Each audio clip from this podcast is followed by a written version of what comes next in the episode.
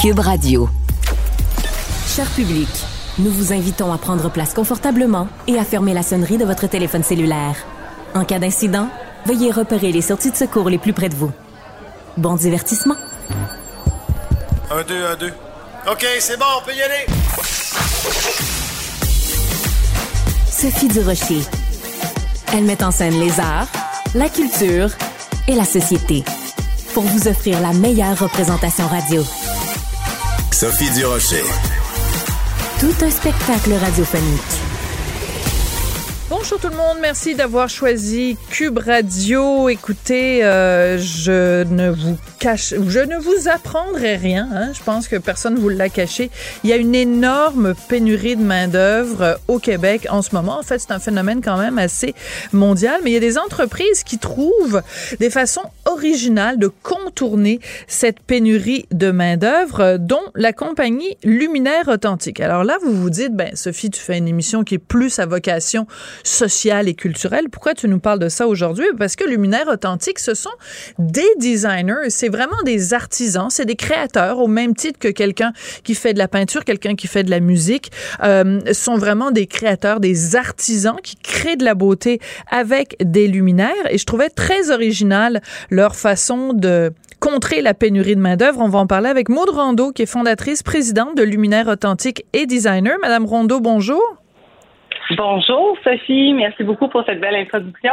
Ben, écoutez, moi, j'ai toujours pensé que les gens qui étaient euh, designers d'intérieur, qui faisaient du design, ce sont des créateurs au même titre que, que tous les autres et qu'on ne leur redonne pas suffisamment la place qu'ils méritent dans le, dans le domaine culturel. Donc, euh, ça me fait tout à fait plaisir de vous recevoir aujourd'hui. Ben, merci, merci beaucoup. Je, je, prends les fleurs, je les prends euh, avec grand plaisir. Merci beaucoup, c'est super gentil. Parce que vous créez de la beauté. En fait, c'est ce que vous faites avec Luminaire euh, Authentique. Euh, et vous avez trouvé une façon très originale de contrer la pénurie de main-d'œuvre. Vous avez ouvert une boutique à Québec. Il n'y a pas d'employés. Alors, expliquez-moi comment ça marche parce que pour moi, c'est comme vraiment mystérieux. Alors, allez-y.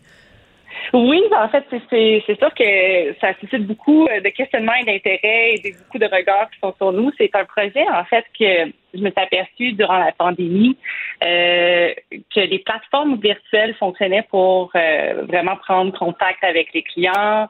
On a offert des rencontres virtuelles, on était en boutique, les clients chez soi.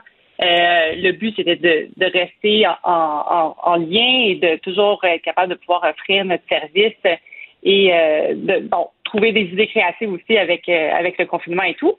Euh, on s'est rendu compte, par contre, que oui, les clients sont éduqués, sont habitués, sont à l'aise avec ces nouvelles plateformes-là. par contre, quand on vient à la conception ou le choix du luminaire, c'est qui est particulier chez Luminaire Authentique, en fait, c'est qu'on offre vraiment la personnalisation de A à Z du luminaire. Donc, le client est apporté à choisir tous les couleurs, tous les matériaux, euh, et on s'est rendu compte que c'est cette étape-là qui était plus difficile pour le client qui était à distance. C'est de faire la sélection des, de tous ces choix-là, de lui faire vivre l'expérience. Euh, donc, cette idée-là est, est, née du fait qu'on a été forcé à faire des rencontres virtuelles et aussi ce qui est ressorti des contraintes ou des questionnements où, où je voyais que ça l'accrochait. Euh, ben, je me suis dit, ben, pourquoi pas offrir une boutique satellite?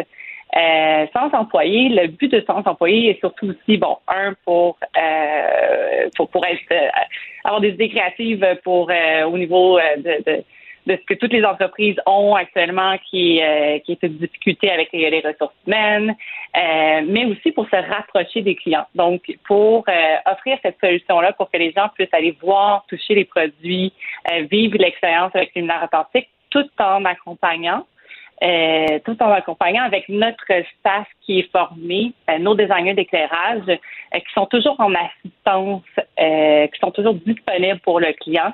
donc, on veut, oui, prendre une approche créative, mais l'aspect humain est encore super important. Oui. Alors, c'est important de le spécifier parce que euh, chez vous, on crée une lampe comme on crée, mettons, euh, mettons qu'on magasine une robe sur euh, Internet. Bon, on peut la choisir en bleu, en rouge, en vert. On peut choisir la robe, on veut qu'elle soit en tissu, mettons, en soie ou en coton. Ben, vous, c'est la même chose. On peut aller sur votre site puis dire, ben, je veux une lampe rose ou beige, puis je veux qu'il y ait un long fil ou un petit fil, etc. Donc, les gens peuvent faire cette partie-là sur Internet, mais ce qui manquait, c'est que les gens voulaient pouvoir toucher et donc, c'est ce que vous faites dans la boutique sans personnel. Mais moi, évidemment, avec mon esprit euh, malin, je cherche toujours les problèmes. Qu'est-ce que vous voulez, c'est des formations professionnelles? Je me dis, ben là, les gens rentrent dans une boutique, il y a personne, il n'y a pas d'employés sur place. Donc, évidemment, est-ce que le danger, c'est pas que ce soit euh, impersonnel? Et est-ce que le danger, c'est pas que les gens partent avec vos lampes puis euh, passent la porte sans payer? Parce que s'il n'y a pas d'employés, ça veut dire pas de surveillance? En fait, toutes les luminaires sont, euh, sont, sont, sont, fixes, sont accrochés. Euh, le but, qu'est-ce que, c'est le but qui va être, qui est un challenge, en fait, c'est de garder cet aspect, cette approche humaine ou ce contact humain qui est là. Donc, on a développé une, une application euh, qui va être donc la première chose que le client quand rentre dans la boutique, il y a un iPad sur la table où est-ce qu'on a tous les matériaux de couleur et il y a une application où est-ce qu'on vient de façon très intuitive euh, venir euh, appuyer sur un bouton pour lancer une rencontre virtuelle avec un de nos conseillers qui va être connecté soit à l'une de nos boutiques ou au bureau chef. L'accompagnement est présent. C'est euh, c'est pas un robot qui nous reçoit, il n'y a pas de voix qui rentre, qui dit bonjour. puis c'est d'être c'est d'utiliser ce qui existe puis de vraiment essayer d'adapter. Encore une fois, c'est un projet pilote. Euh, je suis certaine que je vais euh, vivre des embûches et découvrir des choses qui fonctionnent pas, puis on va on va s'ajuster, puis on, on, est vraiment à l'écoute des conseils. Mais jusqu'à ce jour, parce que la boutique est ouverte déjà depuis quelques semaines, euh, la réponse elle est vraiment fantastique. Les gens euh, sont ils apprécient de pouvoir justement offrir, avoir accès à toucher, à vivre cette expérience-là de façon virtuelle, mais en étant capable de voir les matériaux c'est ça. Mais donc, euh, est-ce que c'est possible aussi que vous ayez comme créé quelque chose? Parce que, mettons, euh, je vais, euh, on le sait, il y a des épiceries maintenant. Il y en a quelques-unes au Québec, mais c'est un phénomène quand même assez courant aux États-Unis. C'est des épiceries où il n'y a pas d'employés, il n'y a pas de caisse. On fait mhm. notre épicerie et quand on passe la porte de l'épicerie, ben, notre carte de crédit est automatiquement euh, payer. Donc, la, charge s'en va directement sur notre carte de crédit. Donc, euh, les épiciers ont inventé un modèle. Est-ce que vous, avec cette salle de montre où les gens peuvent interagir s'ils le veulent, euh, est-ce que vous êtes en train de créer un modèle? Autrement dit, est-ce qu'il y a d'autres personnes dans l'industrie, dans le monde du design, qui se sont dit, hey, ce qu'ils font à Luminaire Authentique, c'est intéressant. On, on, on suit ce qu'ils font parce qu'on voudrait l'appliquer nous aussi? Absolument. Euh, j'ai beaucoup de gens autour de moi qui, trouvent l'idée euh, révolutionnaire, en fait, parce que ça correspond, euh, ça correspond à une demande et, et à quelque chose qui n'existe pas. Fait qu'encore une fois, c'est sûr que les gens, on est en observation et nous, on est en apprentissage. la beauté de la chose, c'est que nos produits, tout est fait sur mesure. Donc, il n'y a aucune possibilité que le client puisse repartir nécessairement avec un objet qui est dans la boutique. Euh, puis, bien entendu, on, on, va on va pouvoir s'adapter au niveau des, des euh, systèmes de sécurité. Mais, euh, mais oui, définitivement, je, je, je crois que ça, ça, suscite beaucoup de, de questionnements et d'intérêt. Et on a eu beaucoup d'appels aussi de téléphones de d'autres surfaces de design, de décor qui, qui, qui aiment l'approche aussi du shop in shop, donc un magasin à l'intérieur de magasin. Shop in shop. OK, on connaissait le business to business, mais là, vous nous dites c'est le shop in shop. C'est comme ça que ça s'appelle. Oui, c'est exactement le terme. C'est vraiment comme une boutique dans une boutique. Ouais, euh, on se le cachera pas quand même que euh, derrière tout ça, bon, il y a la, volonté d'innover, c'est sûr, mais l'idée quand même de euh, ne pas avoir quelqu'un, un employé qui est là de 9h à 5h euh, en permanence dans une boutique sans savoir, parce que dans le fond, entre, 9h et 5h, il y a peut-être seulement une heure dans la journée où on va besoin mm-hmm. d'avoir quelqu'un sur place. c'est un avantage aussi quand même pour une entreprise. Donc, on s'adapte à une nouvelle réalité. Euh, est-ce que ça fait partie aussi des raisons pour lesquelles vous avez fait cette boutique sans employés? Absolument, absolument, ça fait partie euh, aussi pour une approche aussi. Euh, on pense à un employé qui fait dans une boutique versus euh, si on crée de l'emploi ici basé au, bureau chef. Mais l'idée, c'est que l'entraide, la formation va se faire beaucoup plus fluidement. Hmm. Euh, va avoir aussi l'esprit d'équipe, le, d'être d'être avec d'autres membres d'équipe, de faire partie. c'est c'est différent aussi. Le, taux de, rétention, c'est beaucoup différent que quelqu'un qui va être tout seul à ouvrir la boutique. Euh, la motivation n'est pas la même. Euh, donc, c'est aussi pour offrir l'entraide entre les coéquipiers, puis pouvoir avoir accès à cette formation-là de nos experts qui sont qui sont là quasiment depuis les débuts avec nous. Euh, donc, donc c'est aussi entre autres pour cette raison-là. Mais ce qui est intéressant, c'est que c'est vrai que ça peut être abrutissant des fois juste d'être... Euh, ils s'ennuient, les gens qui sont dans des boutiques, là, ils passent leur temps sur leur cellulaire, alors que là, ben, ils sont à distance, ils sont là uniquement quand on a besoin d'eux, et c'est beaucoup plus euh, satisfaisant d'être euh, entouré de gens et de, et de créer avec eux, plutôt que de s'emmerder, excusez-moi l'expression, tout seul dans une boutique. Ben, c'est drôlement intéressant, j'avais vraiment envie d'en parler avec vous pour voir comment ça allait se décliner. Alors, ben, il va peut-être y en avoir euh, plus, euh, plusieurs de ces, de ces boutiques sans employés, mais peut-être aussi que d'autres entreprises vont décider de, de, suivre dans vos pas. En tout cas, vous avez peut-être parti quelque chose. Maud Rando, je rappelle que vous êtes fondatrice et présidente de Luminaire Authentique et designer. Puis on peut dire que dans ce cas-là, vous êtes vraiment le, designer d'un nouveau concept de boutique. C'est super intéressant. Merci beaucoup. Wow. Merci Sophie Durocher. Merci beaucoup. Elle est parfois dramatique d'autres fois satirique. Mais chose certaine, elle ne joue jamais la comédie. Sophie Durocher. Culture, tendance et société. Patrick Delisle-Crevier. On rejoint tout de suite Patrick Delisle-Crevier, journaliste culturel au 7 jours. Écoute, ma soirée de dimanche, euh, mon cher Patrick, j'ai euh, capoté ma vie.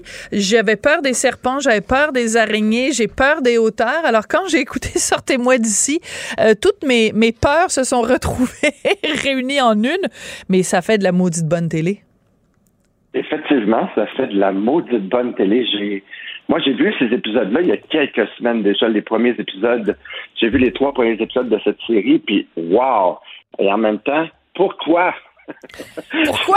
pourquoi, pourquoi on s'embarque dans une histoire comme ça où on, doit sauter d'un avion, se mettre les mains dans un bac rempli de bébites, de scorpions et de tout, euh, de toutes les, phobies de la Terre?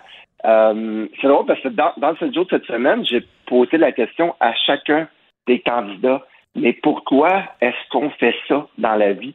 Se lancer tête première dans.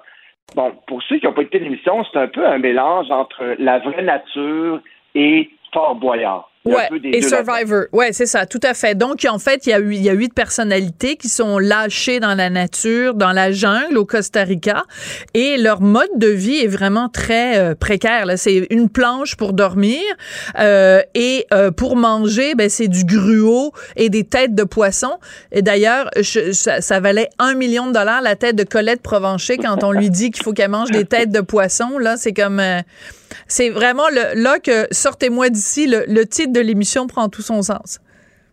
Et ce qu'il faut dire, c'est que les têtes de poisson, c'était comme un, bonus de cette soirée-là. Et là, là. En temps normal, c'est même pas ça, des têtes de poisson, c'est juste du riz et euh, quelques fèves, euh, quelques fèves et tout d'autres. Mais pour trouver, euh, moi j'aime beaucoup le concept et tout. bon, moi je me lancerai jamais tête première dans une telle aventure et probablement pas euh, que tu le ferais toi non plus, Sophie, mais... Ah, c'est encore drôle, mon beau. Ah, Patrick, j'aimerais ça. Moi, c'est exactement le genre de défi que j'adorerais. Ah, je vais en parler à Jean-Philippe. ça serait un plaisir pour moi de commenter chaque semaine l'année prochaine et ton, aventure euh, dans la jungle du Costa Rica. Donc, on envoie ça dans l'univers aussi. Oui, peut-être. Ce que j'aime de cette, pour revenir à cette émission-là, ce que j'aime, c'est, bon, on sait que la télé-réalité, souvent, bon, on parle de Big Brother et tout, c'est des petites magouilles, des complots et tout. Ouais. Ce que j'aime de cette émission-là, de, de, de cette belle émission, c'est, Sortez-moi d'ici, oui. Sortez-moi euh, d'ici, oui. Ce que j'aime, c'est que il y, a, une bienveillance, il y a une entraide entre chaque euh, candidat. Ils s'encouragent les uns les autres. Je trouve que c'est le fun à voir. Ils sont beaux à voir. C'est une belle gang. Ils sont le fun à voir. Moi, je mets des billes sur Nathalie Simard et sur Andréana Mallette, parce qu'Andréana Mallette, dans la vie, c'est une fille qui m'impressionne. Elle a de la drive. C'est une courageuse. Puis elle, elle me disait qu'elle avait envie de faire ça simplement parce qu'elle avait envie de changer d'air. Oui, mais attends, parce qu'elle n'est pas dans le premier épisode, Andréana Mallette. On la voit apparaître euh, cette semaine. Donc, j'ai peut-être de, de, brûler un punch, mais il y a deux candidats qui arrivent cette semaine. Mais, en même temps, elle est présentée. Oui. Euh, dans, elle est déjà, euh, c'est déjà annoncé. D'accord. Donc, elle risque d'être impressionnante. Donc, c'est à suivre. Et aujourd'hui, une autre émission que j'ai que je voulais, j'avais envie de parler. Je me suis tapé dans les deux derniers jours les six épisodes de la série Plan B. Radio-Canada a une nouvelle façon de faire. Ils nous ont envoyé les quatre premiers épisodes cette semaine euh, aux médias. Puis ce matin, on voyait les deux épisodes ensemble en visionnement de presse à Radio-Canada. Et donc, c'est le quatrième volet de Plan B. C'est, euh, ça raconte l'histoire de Jesse, qui est joué par Pierre-Luc et celui-ci avait ça à nous raconter sur ce volet de la série. Je pense qu'on peut dire que euh, c'est le volet de plan B qui est le plus différent des autres. Je pense qu'on sort un peu plus du pattern. Puis le personnage de Jesse, c'est vraiment un, petit tout croche qui a grandi à Schlag, euh, qui a vraiment pas des belles valeurs. Puis il va tomber sur plan B par accident. On va vraiment se promener avec lui. Puis notre sentiment de va vraiment changer par rapport à lui, par rapport à ce qu'il fait dans la série. Série où justement souvent dans plan B, le personnage veut régler quelque chose. Puis lui va apprendre qu'est-ce qu'il doit régler pendant la série. Alors, c'est prometteur? C'est très prometteur, puis c'est justement ce que j'ai aimé. Bon, on a vu Plan B, c'est le troisième volet. Euh, ce que je trouve intéressant avec celui-là, c'est que le personnage de Jesse, bon, c'est un petit garçon qui n'a pas eu la vie facile. Il tente un peu, c'est un écorché qui tente un peu de, de, de, refaire sa vie en sortant de prison et tout, mais on sait que c'est jamais facile. Euh, une mère toxicomane, un père lâche qui se fout carrément de son enfant. Et donc, il essaie de sortir de ça. Et ce qui est fun avec lui, c'est que oui, il fait appel à Plan B, mais il y en abuse aussi un peu. Ouais, Donc, à un moment donné, mhm. on, va le voir euh, vraiment abuser de ça, dans le sens où euh, quand quelque chose va pas à sa façon, ben lui, il, saute encore et encore et encore. Il achète euh, trois voitures en, en, un plan séquence dans, dans, cette série-là. C'est vrai, ils en ont abusé et c'est drôle et sympathique. Oui, il faut rappeler à tout, parce que c'est pas tout le monde qui connaît le principe de, de plan B. En fait, c'est une entreprise qui te permet de revenir, ben, je sais pas si je vais l'expliquer comme il faut, là, mais qui te permet de, de revenir en arrêt, de changer des choses dans ton, dans ton, dans ton destin, dans ta ligne de vie. Ça fonctionne par abonnement. C'est comme, euh, tu t'abonnes à plan B et à un moment donné, euh, quand tu en as besoin, ben, il y a comme deux gros barbus qui arrivent à, une porte, qui te kidnappent, qui te, mettent dans un camion et tu recules et tu recules. Et en même temps, tu recules dans le temps. Donc, ça te permet de réparer certaines erreurs ou certaines choses que tu as fait. Donc, euh, le concept est intéressant. Au début, tu te dis, ah, ça fait comme trois fois que tu vois cette scène-là. Mais à chaque fois, il y a comme quelque chose de nouveau. Donc, puis dans cette version-là, il y en abuse et c'est vraiment sympathique. Euh, euh, c'est intéressant. Et Pierre-Luc Funk, on découvre un acteur, euh, bon, on l'a vu quelque peu euh, dans, différents trucs plus drôles et tout, mais là, ça confirme vraiment Pierre-Luc Funk comme un acteur dans le drame. Il est excellent. C'est vraiment, vraiment impressionnant comme travail qu'il a fait dans cette série-là, parce qu'il porte la série sur ses épaules. Il est de chaque plan, de chaque moment de cette série, et il le fait très, très bien. Et euh, il faut dire aussi que Plan B, c'est un, concept qui a été euh, exporté. Il y a eu des versions dans d'autres euh, dans d'autres pays, enfin dans d'autres avec d'autres diffuseurs. Et tout ça part quand même de du, du, cerveau assez prolifique quand même de Louis Morissette. c'est assez. Exactement. Et d'ailleurs, François Arnaud, dont on a parlé la semaine dernière, dans six jours, dans quelques jours à peine, la version canadienne-anglaise mettant en vedette François Arnaud va faire son apparition. Et donc, euh, et Jean-François Rivard à, la réalisation, du moins au Québec et tout. C'est vraiment une série intéressante. Euh, les quatre volets sont intéressants, très différents. Euh, là, on est vraiment dans un tout autre univers. C'est c'est vraiment à écouter. C'est une belle série d'hiver. C'est pas long en plus. C'est six épisodes. Ça s'écoute très bien. Au début, on a l'impression que c'est un peu plus lent. On voit toujours la même scène mais on embarque dans le concept, puis je te dirais que ça, quand ça débloque, ça débloque pas à peu près. Parle-moi un petit peu aussi, il y a pas, c'est quoi l'affaire avec euh, Karine Vanas, là, dans Plan B? C'est pour un autre marché? C'est quoi? Euh, pour la CBC, non? C'est autre chose? Je sais pas. Peut-être que je me mélange. Euh, écoute, moi, ça me dit rien. Karine Valence, plan B, peut-être. Oui, Karine Valence, oui. Oui. Justement, Excuse-moi, ça vient de me rallumer.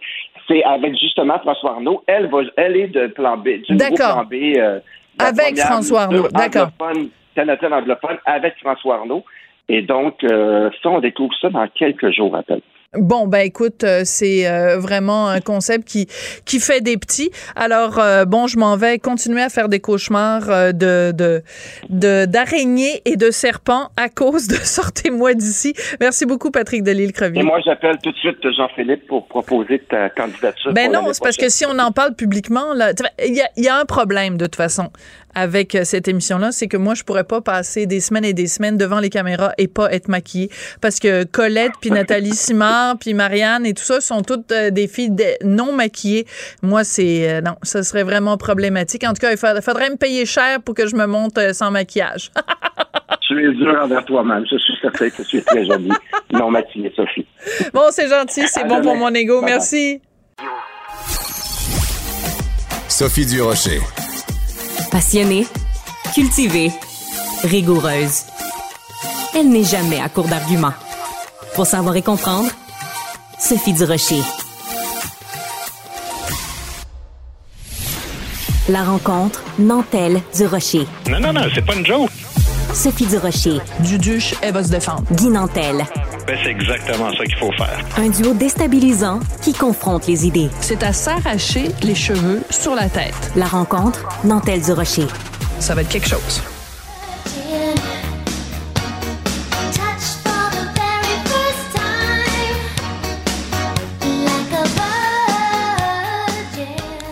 Vous aurez reconnu, bien sûr, euh, Madonna. Madonna qui, euh, aujourd'hui, a fait une publication en disant, regardez comme je suis jolie maintenant que j'ai dégonflé. C'était une blague, évidemment, euh, par rapport aux critiques dont elle a fait l'objet quand elle était euh, au, euh, au, euh, au dernier, je suis allée participer, c'était au Grammys, c'est ça, puis son visage était un petit peu gonflé.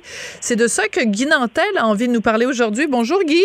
Oui, allô Sophie. Ben oui, ça me tente de parler de ça parce que il y a comme un réflexe euh, assez facile chaque fois qu'une femme se fait critiquer euh, sur euh, bon son visage, ses chirurgies esthétiques, son look ou quoi que ce soit, de tout de suite ramener ça au sexisme, au patriarcat ou à l'âgisme, un peu comme on le fait des fois avec le racisme systémique, mais c'est pas tout ce qui arrive à une personne racisée que c'est à cause du racisme, c'est pas non plus tout ce qui arrive à une femme bon que, que c'est nécessairement du patriarcat et, et de l'âgisme. Moi, j'ai perdu mes cheveux.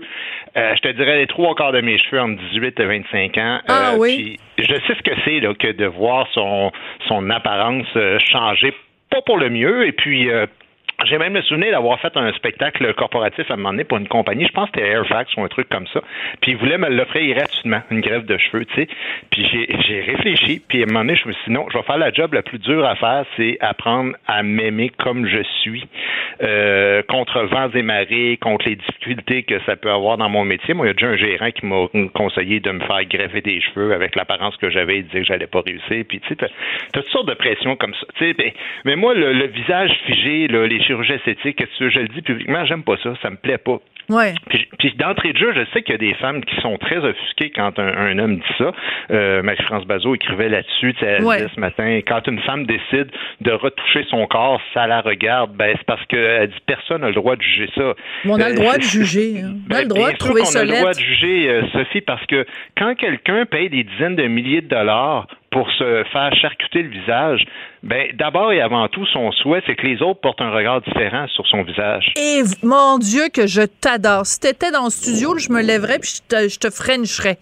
Je suis tellement d'accord avec toi parce que ça me fait beaucoup rigoler les gens. Puis bon, là, on parle de Madonna, mais il y en a plein au Québec qui font la même chose, qui dépensent, comme tu dis, des milliers de dollars pour dire regardez-moi, regardez-moi, regardez-moi, regardez-moi, qui font des selfies, qui sont, c'est là, qui se prennent en photo sous tous les angles, qui mettent ça sur les médias sociaux et tout. Puis quand tu dis ah, tu trouves pas ça beau, ah c'est effrayant, tu m'as regardé puis t'as porté des commentaires. Ben c'est parce que excuse-moi là, t'a- t'appelles ça t'appelles ça. Fait que c'est parce que tu veux qu'on te regarde, tu veux qu'on te dise que, que, que t'es belle. Puis si on te dit pas que t'es belle, puis qu'on émet des bémols, ben là, tu capotes ta vie. Ben, c'est souvent comme ça, tu sais. On entend souvent le- l'espèce de dicton euh, mon corps, mon choix, mais mes yeux, mon jugement aussi, tu sais. Je veux dire, à un moment donné, tout le monde est libre de ses affaires. Ceci étant dit, c'est pas une pas une raison pour porter euh, une espèce de, de tu sais, com- commencer une campagne d'humiliation puis d'insultes euh, ces Non, réseaux sociaux. on est d'accord, on n'est pas crétin non plus, là. tu sais, je veux dire, Madonna, là, soyons honnêtes, je veux dire, bon, là, à 64 ans, elle se fait faire un espèce de look de fifi brin d'acier avec des tresses rousses, euh, se fait refaire le visage. Euh, je joue pas à l'étonner, là, faire semblant que le monde va parler de toi quand tu changes complètement ton look comme ça. Ça fait partie de, de c'est, dans son ADN, tu sais. Elle dit, une fois plus, moi, je suis prise dans le prisme de l'âgisme et de la misogynie. Mais c'est parce que c'est elle-même. Il n'y a même pas d'argiste pour moi. Madonna s'est cantonnée toute sa carrière en tant qu'icône de, de, de sexe. Alors, par conséquent, quand tu vieillis, tu deviens moins sexy que les filles de 22 ans qui te succèdent et tu perds ta place, ou en tout cas en partie.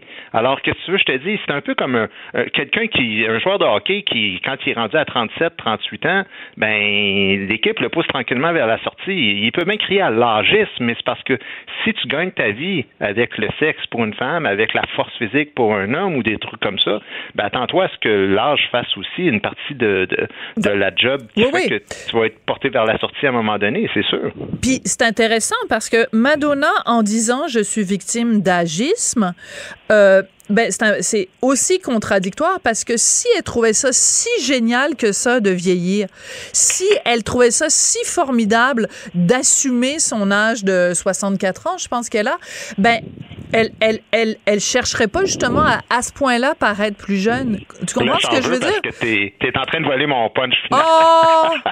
non, non, t'es parfaite, t'es parfaite euh, parce que je, je préfère ne pas avoir de punch final puis, puis entendre ça de ta bouche à toi parce que t'es une femme puis Ben c'est oui. sûr que ça toujours l'air bien facile quand un gars dit ça, de, mais, mais j'y crois aussi, tu sais. Ben c'est ça, c'est que tu peux pas c'est qu'en fait elle fait de l'agisme. Parce que l'agisme c'est quoi? C'est euh, de la discrimination envers l'âge, Euh, c'est de dire ben passé une certaine un certain âge, tu as une, une date de, péremption comme le yogourt mais si euh, Madonna assumait son âge puis disait au contraire fièrement comme par exemple plein de femmes qui ont fait le choix puis c'est leur choix d'assumer par exemple leurs cheveux blancs. Ben si cette personne-là assumait ses cheveux blancs euh, et après ça se faisait critiquer, là oui, on pourrait dire que c'est de l'agisme, mais si tu nies ton âge, tu peux pas accuser les gens de te discriminer selon ton âge puisque tu le nies toi-même. En tout cas, bon, bref. Non, mais je suis d'accord avec toi. Puis, puis tu sais, quand, quand euh, Marie-France Bazot écrit au Québec euh, on est impitoyable envers les femmes qui vieillissent à l'écran, Ben oui. ben, parce que c'est faux. Tu sais, premièrement, il y a des hommes aussi qui, qui, qui passent. On a vu euh, Paul de l'an passé, Denis Lévesque, des, des hommes qui se font tasser à un moment donné. Euh, puis, au-delà de l'âgisme, il y a le concept d'usure dans notre métier. C'est-à-dire qu'à un moment donné, le public est un peu tanné de nous voir à la face, puis il passe à d'autres choses. Puis la, le Ouais. d'autres choses, souvent, c'est la nouveauté, c'est plus jeune. Mais il faut pas sous-estimer le nombre de personnalités euh, publiques, là, de femmes qui ont au-dessus de 50, 60 ans, puis qu'on a vu et qu'on voit encore vieillir à la télé. Là, je peux t'en nommer. Écoute, j'en ai une liste devant moi. Jeanne Bertrand, Denise, Dodo, Lise Dion, Céline Galipo, Anne-Marie Dussault, Sophie euh, Thibault, euh, Colette, Sophie Lorrain, Guylaine Tremblay, dit France Castel, les chanteuses, euh, il y, y en a plein, là, Ginette Renault, Paty Galland, puis, puis tu sais, je veux dire, il y a plein de, de personnes qui réussissent à traverser le temps, d'autres moins. Alors, quand Madonna dit, ah, je vais être encore là pendant des années repousser les limites du patriarcat, ben, moi, je me dis, ouais, mais tu disais ça quand on a parlé de Michael Jackson, tout le monde se moquait du look de Michael Jackson, puis Elton John y a passé, puis Mick Jagger, puis Steven Tyler d'Aerosmith, puis même Ed Sheeran le plus récemment, euh, des plus jeunes, Macaulay euh, Culkin, euh, des, des trucs comme ça. Ouais. Tu sais, quand on rit de Safia Nolin, là, des fois, là, je dis on étant de, le- les, les, les gorlots ces, ces réseaux sociaux qui disent toutes sortes de conneries, là, ben, on n'applaudit pas ça, parce que c'est, c'est de l'intimidation puis c'est de la bêtise, mais, mais j'en reçois plein, moi aussi, tu sais, je veux dire, Ah ouais. On dirait quand un gars part, tu sais, le look d'Éric Lapointe, là, le look de Dan Bigra, souviens-toi, les Ben camisoles. oui, la camisole, il s'est fait rentrer dedans. il passe au bat. Jean-Marc Parent, Jean Leloup. Il y en a plein. Gaëtan Barrette, et combien de fois il s'est fait dire qu'il était gros puis, ben, euh, tout tu ça? parles de politique. Mon Dieu, euh, Sophie, tu sais, l'année passée, il y avait deux, trois femmes euh, politiciennes qui, qui, ont fait un papier sur à quel point c'est dur les insultes sur ton physique quand tu es en politique. Excuse-moi, mais oui, il y a eu Lise Payette, mais on s'est moqué de la jambe de Lucien Bouchard, puis de la bouche de Jean Chrétien, puis de Ah la oui, taille de, de Gaétan Parette, puis de- puis les, les plus vieux vont se souvenir, le gros Jean Garon, puis Parizeau, puis la Ah face oui. de Claude Ryan qui avait l'air d'un mort, puis Bourassa qui se faisait caricaturer avec une face de rat, puis les cheveux de René Lévesque, puis t'en veux combien? Ben oui, Gilles Duceppe avec son petit capot de quand il était allé faire sa visite. Dans... Ben, c'était pas son physique, mais c'était quand même la façon dont mettons, sa présentation, donc son, son image. Mais tu vois, on parle de, de, de Madonna euh, avec ses chirurgies esthétiques, puis quand les gens disent euh, ce qu'on n'aime pas de la chirurgie esthétique, c'est qu'on ne vous reconnaît pas.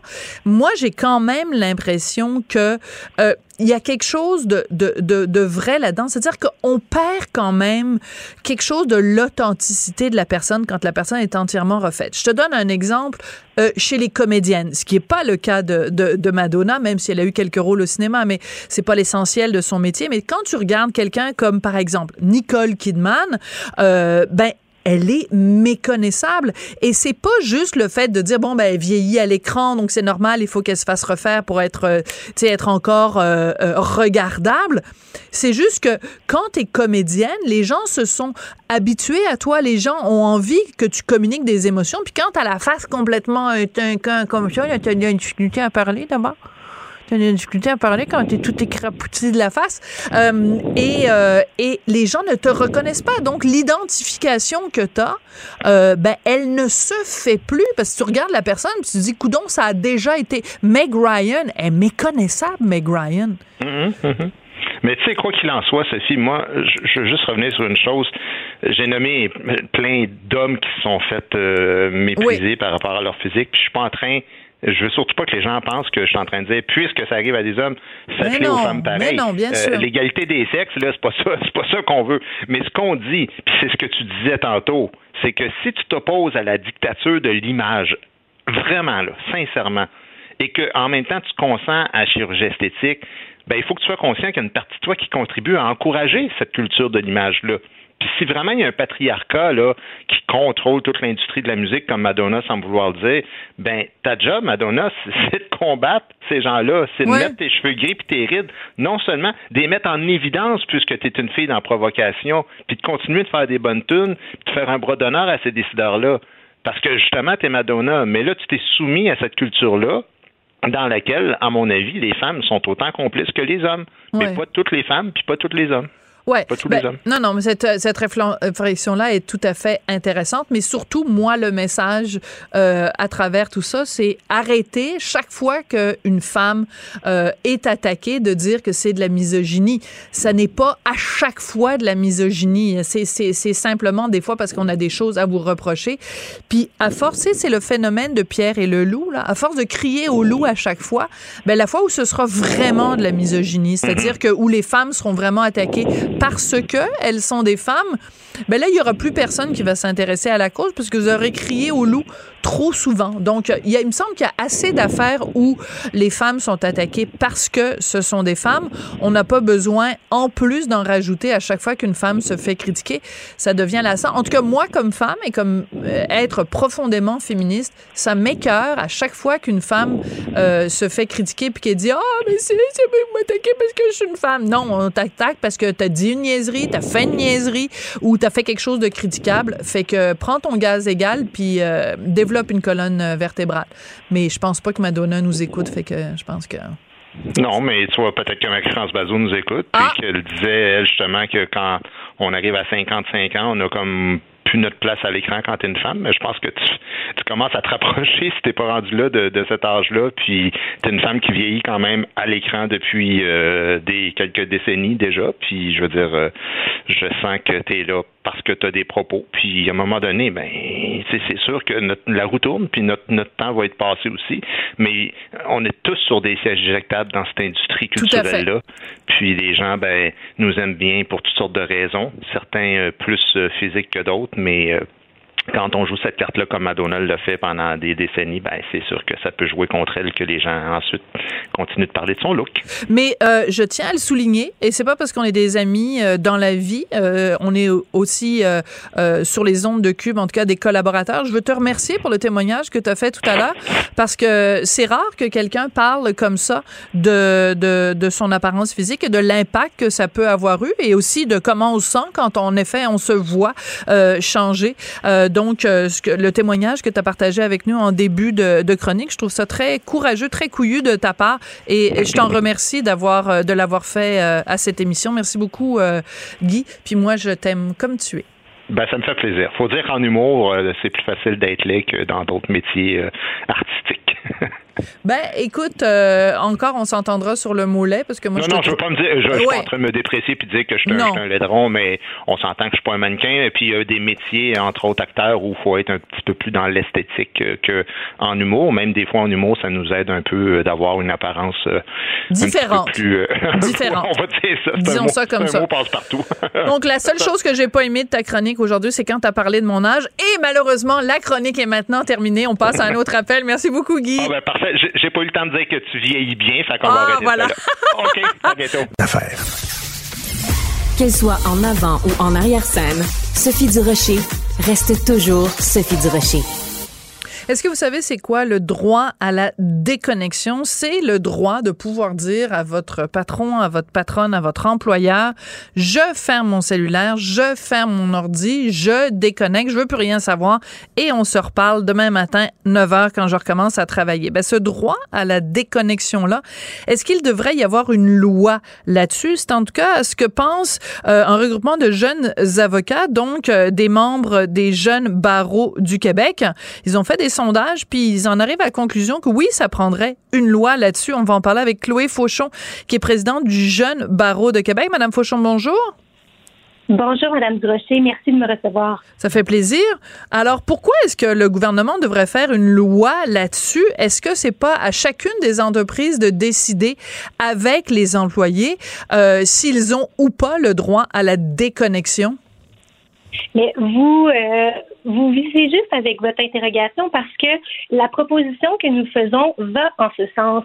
En fait, ce qu'on souhaite que le gouvernement, que le jeune barreau souhaite que le gouvernement adopte comme législation, ce serait l'obligation pour tous les milieux de travail d'adopter leur propre politique de droit à la déconnexion, de concertation avec leurs employés pour venir identifier, euh, par exemple, quelles sont les heures normales de travail et euh, y prévoir, euh, à titre d'autres exemples, des, mesures de, planification des communications lorsqu'elles ont lieu en dehors de ces heures-là.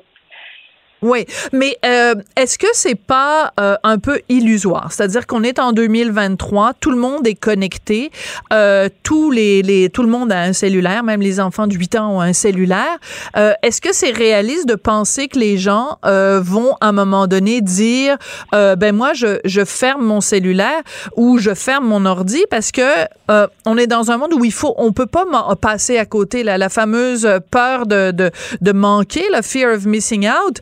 Euh, est-ce que c'est réaliste de demander ça aux entreprises dans un milieu où on est hyper compétitif? Parce que si vous, vous fermez votre cellulaire, ben dans la compagnie à côté, les gens, ils vont l'avoir, leur cellulaire ouvert, puis c'est eux qui vont avoir le contrat et pas vous. Mais je pense que vous mettez le doigt sur euh, sur la problématique. Puis, ce qui est ressorti de notre sondage, c'est que la pression de rester connecté qui est affirmée par nos membres, cette pression-là, elle émane de un peu de toutes parts. Donc, d'abord de eux, de leur, euh, à l'intérieur d'eux-mêmes, sentent ce, besoin-là, mais aussi la pression du marché que vous avez identifié et aussi la culture organisationnelle. Donc, ce cocktail-là fait en sorte que c'est très difficile de s'autoriser à euh, se déconnecter en dehors des heures normales. Euh, on est euh, instinctivement appelé à, à, regarder quand il y a une notification rouge qui s'allume sur notre téléphone, c'est plus fort que nous, il faut aller consulter. Puis une fois qu'on l'a vu, c'est difficile de ne pas l'avoir vu. Donc on, on, ressent le besoin de tout gérer dans l'immédiat. mais justement, je pense que c'est c'est en raison de, de tous ces facteurs-là qui fait que euh, pour pouvoir faire progresser cette discussion-là euh, au Québec pour le bénéfice de, de, l'ensemble des, des, travailleurs, je pense que le gouvernement devrait aller de l'avant et, euh, et légiférer la question. Oui, c'est-à-dire que chaque entreprise serait obligée d'avoir un plan. Qu'est-ce que vous appelez, vous, les heures de travail normales? Est-ce qu'on peut encore parler de 9 à 5 du lundi au vendredi dans la société actuelle où les gens ont des horaires atypiques, où les gens, justement, avec le télétravail, on a fait voler en éclats le, le, format standard de 9 à 5 du lundi au vendredi? Tout à fait. C'est D'où la pertinence que chaque entreprise qui relève d'un secteur en particulier puisse euh, définir quelles sont ses, ses, ses, heures normales finalement dans son secteur d'activité, euh, dans les, les, pratiques courantes euh, de l'entreprise. Euh, donc, c'est quelque chose qui est susceptible de changer d'un milieu à l'autre, c'est sûr au sein des, des jeunes barreaux, ce qui est ressorti du sondage, c'est que les gens sont sont euh, habitués de commencer à travailler à 8 heures le matin, puis ils terminent entre 18 et 19 heures, entre 17 et 19 heures. Et en soi, ces heures normales-là, entre guillemets, conviennent aux membres, c'est une fois que ces heures-là, une fois qu'on sort de ces heures-là, où là, euh, la, la, la, la, volonté de pouvoir se déconnecter, elle est le souhait, si je peux dire, de, de pouvoir se déconnecter est présent. Donc les soirs, euh, tôt le matin, mais surtout les fins de semaine et les jours fériés et pendant les vacances. Oui. Euh, pendant les vacances, on devrait jamais consulter notre cellulaire. Là, j'ai l'impression que vous-même, vous faites du télétravail. Il me semble j'entends des petits-enfants euh, autour de vous. et je respecte ça tout à fait. C'est vraiment justement la nouvelle réalité des, euh, des travailleurs en, en 2023. Euh, Est-ce qu'il n'y a pas un... Pro... Oui. Ah, pardon si vous me permettez d'ajouter, parce que vous aviez ciblé un élément, c'est important aussi qu'une telle politique ne vienne pas restreindre la flexibilité et la possibilité que nous offre justement le, télétravail qui, qui fait partie de, de, de, notre nouvelle façon de travailler post-pandémie maintenant. Donc, euh, c'est à considérer et c'est pour ça, je pense que le mieux est de procéder par une politique et d'en discuter avec ses employés et non pas d'imposer des règles générales à tous. En effet, parce que ce qui convient à Minou convient pas forcément euh, à Pitou.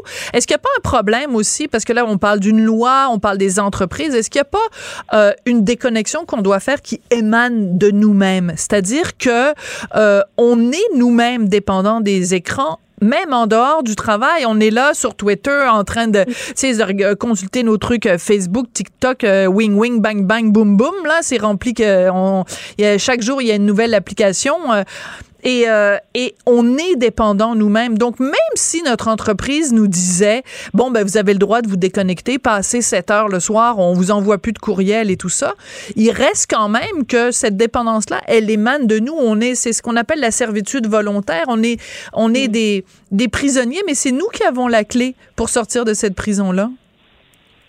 Clairement, l'éducation, la formation, puis euh, de, de, se prendre, de prendre notre propre santé mentale en main. On ne peut pas euh, évacuer ça. Là. Ça fait, ça, ça c'est un, c'est nécessaire. Hein? Chacun doit prendre euh, sa responsabilité, euh, mais il y a définitivement du travail euh, à faire au niveau personnel. Vous parlez de santé mentale. Vous parlez de santé mentale. C'est quoi l'impact sur la santé mentale d'être hyper connecté ou d'être connecté en permanence? Ce qui est très intéressant, c'est qu'il y a une étude nationale qui vient d'être publiée en 2022 par euh, l'Université de Sherbrooke. Et dans cette étude-là, il y a une, toute une section, d'abord, c'est les professionnels du droit qui étaient à l'étude, et il y a une section euh, qui porte sur les technostresseurs. Donc, les stress ah! sont liés à l'utilisation de la technologie. Et euh, selon les chercheurs, donc ce qui est mentionné là-dedans, c'est qu'il y a un lien entre les technostresseurs puis la pression de rester connecté, c'en est un technostresseur. Donc, il y, a des, il y a un lien entre ça et la détérioration significative de la santé mentale. Et par là, ce qui est indiqué dans cette étude-là, c'est qu'on parle de plus de symptômes dépressifs, plus de symptômes anxieux, plus d'épuisement professionnel et plus de détresse psychologique. Et dans l'étude toujours, oui, rapidement. on constate que le groupe que forment les jeunes avocats sont plus vulnérables à ces enjeux-là de, de santé mentale que je viens de vous énumérer. Alors c'est pour ça que le jeune barreau justement demande au gouvernement de légiférer. Euh, ben écoutez, c'est une réflexion très intéressante. Euh, évidemment, c'est important de préserver la santé mentale. J'ai vraiment, ça confirme en fait votre étude euh, le fait que moi je pense vraiment que les cellulaires sont en train de nous rendre tous complètement fous. Merci beaucoup Chloé Fauchon, très intéressant comme discussion. Vous êtes présidente du jeune barreau de Québec. Merci beaucoup. Merci. Alors, je voudrais remercier également des gens qui m'empêchent de devenir folle au quotidien avec euh, leur travail. Marianne Bessette à la recherche, Tristan Brunet-Dupont à la réalisation, la mise en onde. Merci beaucoup et à tout bientôt. Cube Radio.